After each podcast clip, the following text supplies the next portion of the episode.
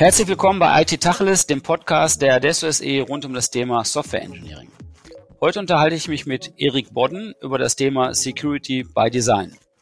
Damit ihr wisst, wer hier spricht, stellen wir uns kurz vor. Der Erik ist nämlich Hochschullehrer an der Universität Paderborn und hatte einen Lehrstuhl für Secure Software Engineering, um genau zu sein am dort ansässigen Heinz-Nixdorf-Institut.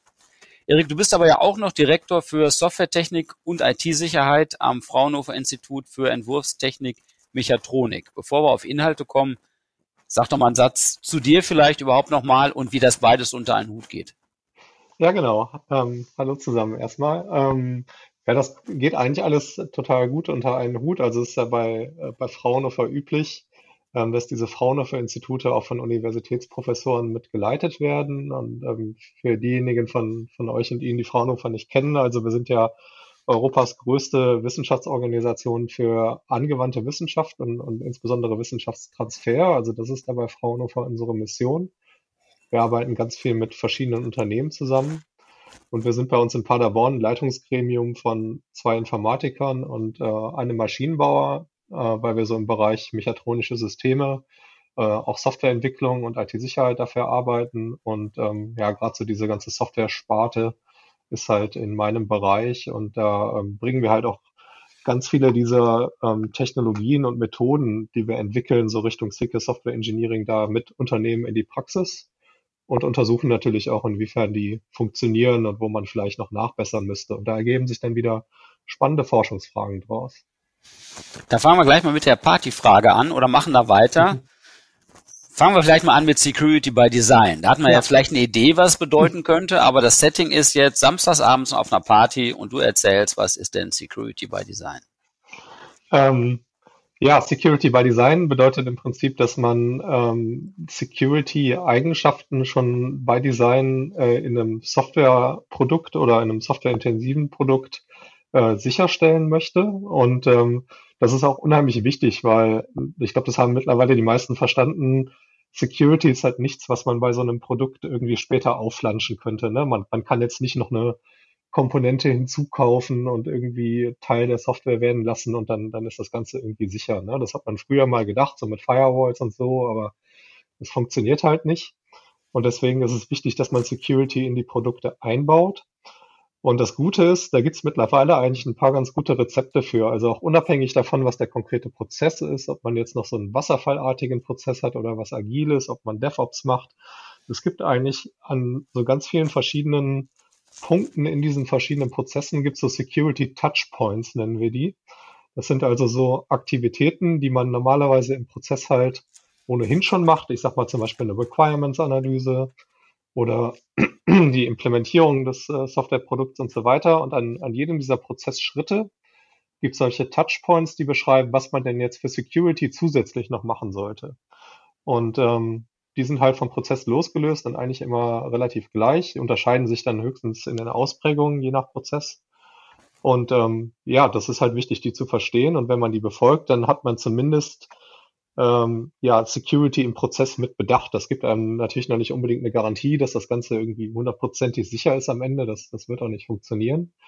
Aber ähm, zumindest hat man dann ähm, Security schon äh, ziemlich gut ins Produkt mit eingebaut. Das, das hört sich ein bisschen so an, oder zumindest könnte man versuchen, es so zu verstehen, als würde man jetzt einfach bei allen Hauptaktivitäten der Softwareentwicklung einmal auch aus der Sicherheitsperspektive drauf gucken. Aber das ist ja zu wenig, oder?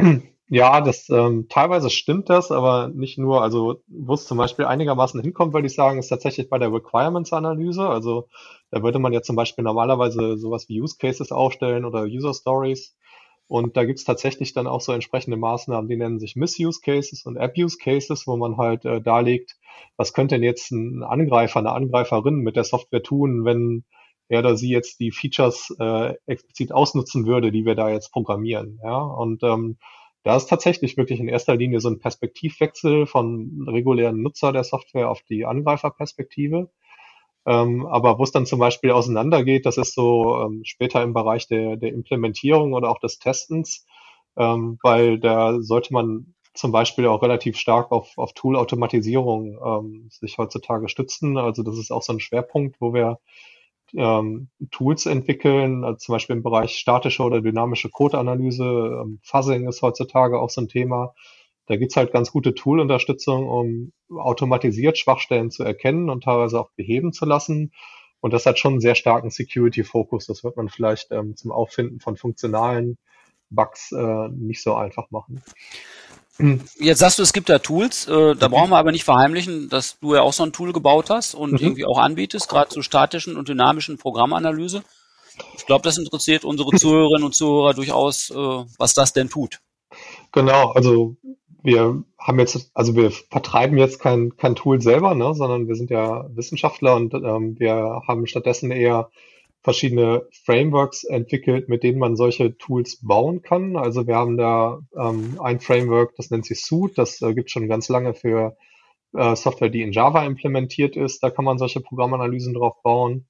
Dann gibt, haben wir ein Framework, das nennt sich Phaser, das ist für C und C++. Ähm, das arbeitet mit der LLVM Compiler-Infrastruktur. Ähm, da kann man dann entsprechend C, C++-Programme mit scannen. Und auf der Basis bauen wir dann regelmäßig ähm, Programmanalyse-Werkzeuge für verschiedene Partnerunternehmen, die halt auch so spezielle Anforderungen haben. Wir haben aber teilweise auch dann ähm, Kollaborationen mit Tool-Herstellern, die das Ganze wirklich in ihre Produkte einbauen. Äh, ich werde zum Beispiel jetzt im Oktober noch eine, eine Keynote auf einer Konferenz halten. Da werde ich was erzählen zu dem Projekt. Das hatten wir mit Contrast Security. Das ist vielleicht einigen auch ein Begriff. Ähm, die bieten so eine dynamische Code-Analyse-Software schon seit langem an. Und die haben jetzt mit uns gemeinsam auch ein statisches Code-Analyse-Produkt entwickelt, was man auch auf dem Markt kaufen kann, um ähm, Schwachstellen letztendlich im Programmcode zu finden. Okay. Und das ist mir auch wichtig, dass wir halt die Sachen, die wir entwickeln, nicht im Elfenbeinturm entwickeln, sondern wirklich auch schauen, dass wir das in Produkte kriegen und in den Markt kriegen, damit äh, Leute das auch wirklich effektiv nutzen können. Ich meine, das ist über die Fraunhofer-Geschichte ja tief verankert. Ich meine, Fraunhofer genau. muss und soll ja anwendungsnah forschen und Dinge in die Praxis transportieren. Da gibt's dann auch eine geeignete Infrastruktur. Das ist ja von da aus vielleicht hier und da mal ein bisschen einfacher, als das so direkt aus der Uni hm. rauszutun. Obwohl auch das mittlerweile ja als dritte Mission den Unis abverlangt wird, dass man den Wissenstransfer und den Technologietransfer da ordentlich. Ja, das ist richtig, genau. Äh, gucken wir nochmal auf das Fraunhofer. Da steht Mechatronik schon im Titel. Mm, genau. Und, und, bei der sicheren Software mh, mm, denken wahrscheinlich ein Großteil unserer Zuhörerinnen und Zuhörer jetzt eher an den Informationssysteme-Anteil. Mh, vielleicht sind das für, ist das für die eingebetteten Systeme und die mechatronischen Systeme aber nochmal eine ganz andere Herausforderung. Wie ordnest du das ein? Ja, also ich würde sagen, dass das Hauptproblem, was man da hat, ist, dass es zum einen Legacy-Systeme sind, die halt schon ne, teilweise vor 10, 20, 30 Jahren aufgebaut wurden und auch solche Lebensdauern haben. Ja, also wir reden da teilweise auch von Produktionsanlagen, gerade hier in Deutschland. Und die baut man mal schon so für 30 Jahre oder so. Ne? Und ähm, das heißt, wir haben da sehr viel alte Software drin, wo Software noch, äh, wo Security noch gar kein Thema war, ne, als, als die gebaut wurde. Und dann hat man teilweise halt auch das Problem, dass es gar nicht so einfach ist, die Software zu aktualisieren. Also die, die Systeme sind oft air-gapped und ähm, selbst wenn sie es nicht sind, dann muss man halt schauen, dass man sichere Update-Pfade findet, ja, und dass mhm. auch nicht jeder beliebige da irgendwelche Updates einspielen kann. Das wäre ja auch ein Riesenproblem.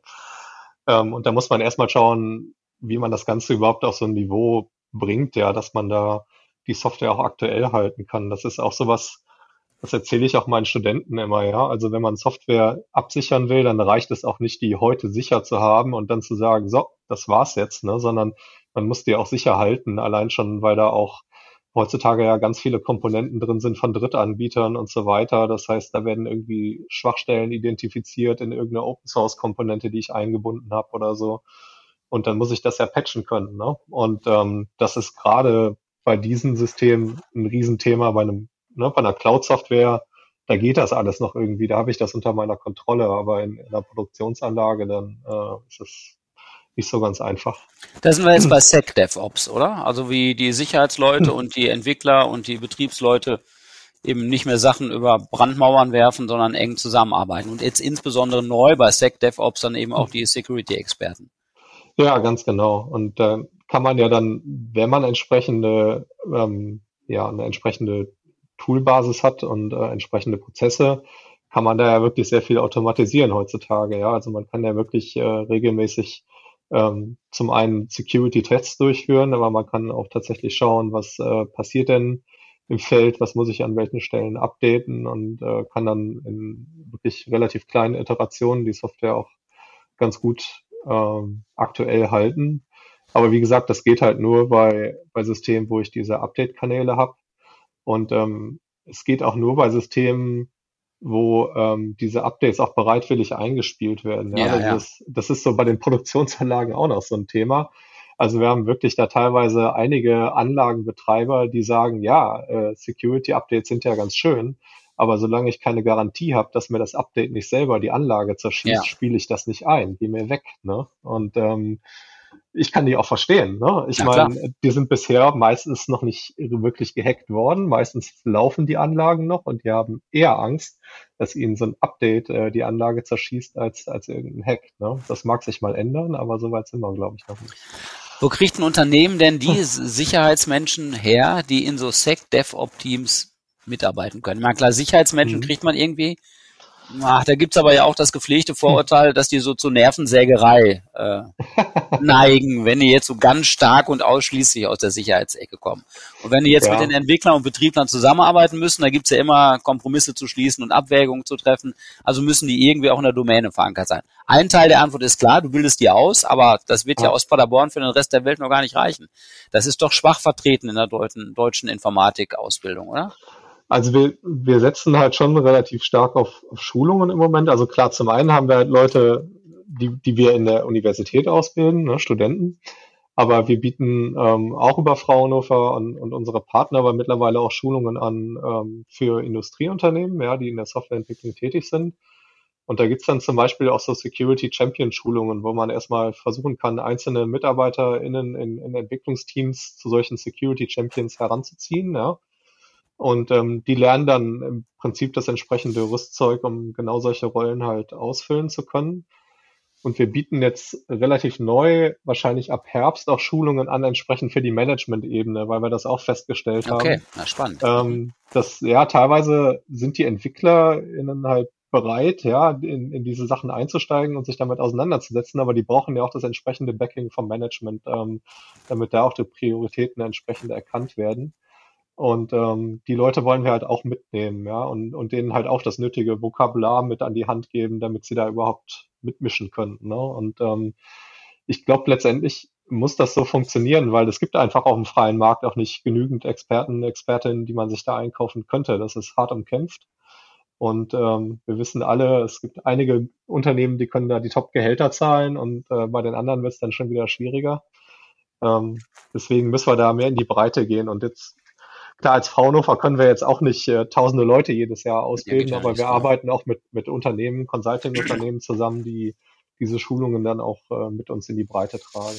Da müsste es ja gerade eh eine Sonderkonjunktur geben für das ganze Thema, oder? Also Wäre gut. Zunehmende ja. Cybersecurity-Attacken und Befürchtungen, Digitalisierung an allen Teilen, stärker verteiltes Arbeiten. Also das, das Thema Sicherheit während des ganzen Prozesses, sichere Softwareprozesse, wird ja um sich greifen, kann ich mir jetzt gar nicht anders vorstellen. Noch dazu befördert durch Regulatorik, also durch die Files und Kites und Bytes, äh, die es für Banken und Versicherungen und Kapitalanleger gibt, in regulatorischen Vorschriften, die zunehmen, müsste es da ja hohen Marktdruck geben.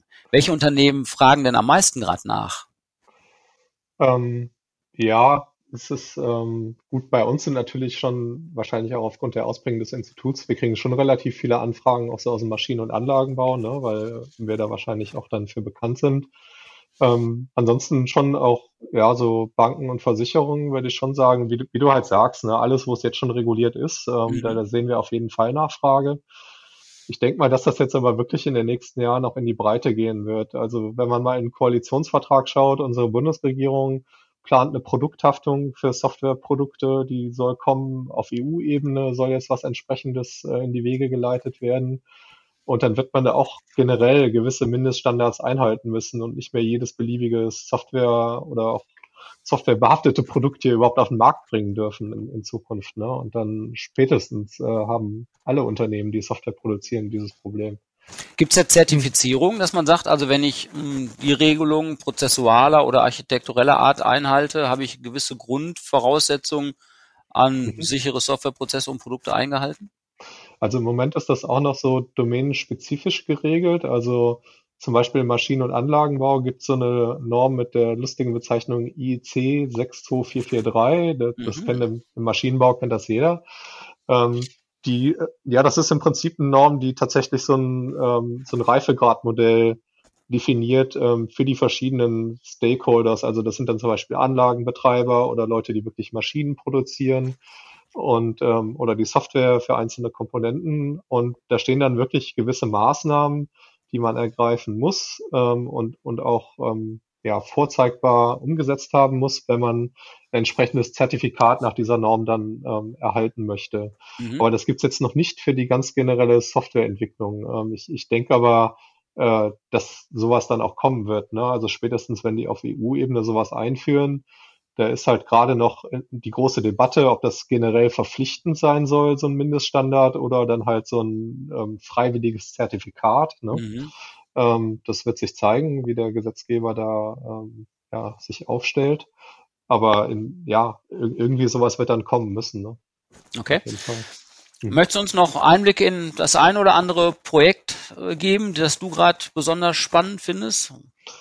Ähm, ja, ich hatte ja schon erzählt, dass wir jetzt auch diese Code-Analysen wirklich in die, in die Praxis bringen ne? und ähm, dann auch mit verschiedenen Partnern schauen, wie das Ganze in der, ähm, in der Industrie so angenommen wird. Und das fand ich schon ganz spannend, weil wir haben da in den letzten paar Jahren wirklich so an neuartigen Algorithmen und Datenstrukturen gearbeitet, um diese Code-Analysen präziser zu machen. Ja, also wer so Werkzeuge mal benutzt hat vor einigen Jahren, der wird vielleicht denken, ah, da wir werden immer so viele falsche Fehlermeldungen angezeigt. Ja, die meisten Warnings, da kann ich gar nichts mit anfangen. Das sind eigentlich gar keine Schwachstellen. Sind halt diese False Positives. Und wir haben das mittlerweile mhm. ziemlich gut runtergebracht. Also die ähm, False Positive Rate bei diesen Tools, die wir jetzt haben, die liegt so bei fünf bis zehn Prozent. Also das heißt, 90 Prozent der Sachen, die wir mit den Werkzeugen anzeigen, sind schon richtige Schwachstellen, die auch behoben werden sollten. Ja, das hilft doch enorm, oder? Und ich meine, das ist ja genau ist der so. Vorbehalt, den es immer gibt. Da kommt so viel Zeug, genau. wo ich mich eh nicht drum kümmern muss. Und das, das fanden wir jetzt spannend, ne, weil wir hatten das vor zwei, drei Jahren dann in Experimenten bei uns im Labor sozusagen zeigen können, dass das wohl so funktioniert. Aber wir waren uns halt nie ganz sicher, klappt das auch in der Praxis, ne, so auf realer Software. Und ähm, ja, über unsere Partner haben wir das jetzt halt mal ausprobieren können und wir haben gesehen, dass das funktioniert tatsächlich. Ne? Und das, ähm, das fand ich schon eine, eine spannende Sache.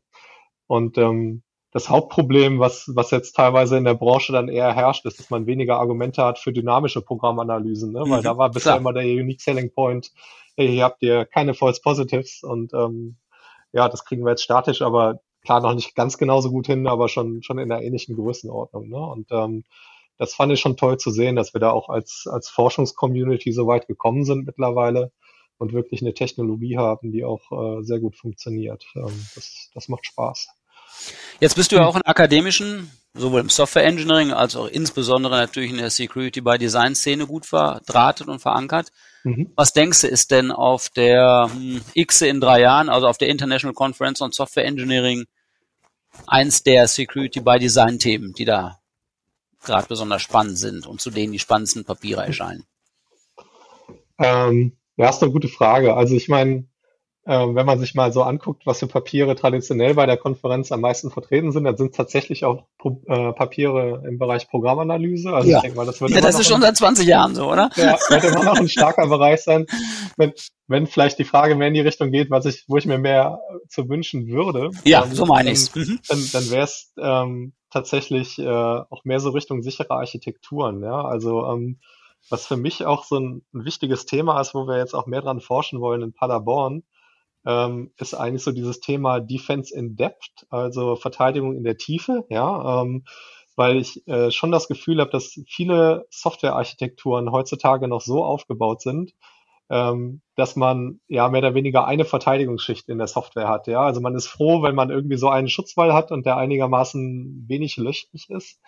Aber was wir eigentlich brauchen, ähm, ist mehr so eine mehrschichtige Absicherung, ja, wo also Komponenten auch einander nicht so sehr vertrauen und voneinander isoliert sind, ähm, so dass wenn ich ein Teilsystem als Angreifer vielleicht kompromittieren kann, nicht direkt das ganze mhm. Kind mit dem Bade ausgekippt wird, sondern mhm. äh, der Rest noch ähm, ja schon auch belegbare Sicherheitsgarantien immer noch aufrechterhält. Ja.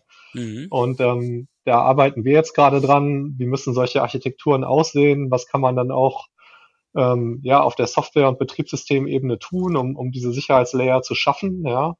Und ähm, da wollen wir natürlich dann langfristig auch so Best Practices ableiten, wie man das in der Praxis dann eigentlich umsetzen kann. Ne? Aber mhm. ich glaube, da muss die Reise eigentlich hingehen, nur da sind wir noch relativ weit von weg. Ja, mhm. aber das hört sich vernünftig an. Also vernünftig hört sich das eher an, was du sagst, aber das hört sich für mich besonders plausibel an. Das haben wir im Bereich der verteilten Systeme ja über die letzten 10, 15 Jahre ja auch gesehen, dass der Trend dann dazu geht, dass man in so verteilten Systemen gewisse Grundfunktionalitäten genau. aufrechterhält, genau. selbst wenn mal irgendwo was ausfällt. Da kommen halt in robuster Resilienz und so graceful degradation Modelle rein und das müsste für Sicherheit in sehr ähnlicher Art und Weise gelten können, kann ich mir gut vorstellen. Ganz genau, ja. Sehr schön. Erik, hast du noch irgendwie Blogs, Vlogs, Literatur, die du unseren Zuhörerinnen und Zuhörern empfehlen möchtest? Ähm, ja, ich selber blogge nicht wirklich. Ähm, also ich würde sagen, wenn man äh, sich selber informieren möchte darüber, äh, was denn so da draußen abgeht in, im Sinne von Software-Sicherheit, wo ich mal ganz gern lese, ist so Heise Security einfach, ne? Kennen mhm. wahrscheinlich viele. Da kann man zumindest immer mal nachschauen, was so die aktuellen Dinge sind, die schief laufen. Teilweise schreiben sie auch drüber, was man besser machen kann. Ähm, Nee, ansonsten, wir sind auch auf Twitter und äh, tweeten da schon mal fleißig, was wir so äh, neu entwickeln von unserer Fachgruppe und drumherum. Ähm, ja, das kann ich vielleicht empfehlen. Super. Ja, Erik, vielen Dank. Ich glaube, das waren echt äh, sehr tiefgehende Einblicke in das, was unsere Zuhörerinnen und Zuhörer in dem Kontext interessiert. Security by Design, so ein Thema, das vielleicht nicht bei jedem ganz oben auf der Liste steht, aber wahrscheinlich ja nach und nach immer höher rückt. Von daher vielen Dank für deine Teilnahme heute. Ja, ich habe zu danken. Und ansonsten verweise ich gerne nochmal auf www.adesso.de schräger Podcast, wo diese IT Tacheles und auch alle weiteren zur Verfügung stehen und wünsche viel Spaß beim Zuhören. Thank you.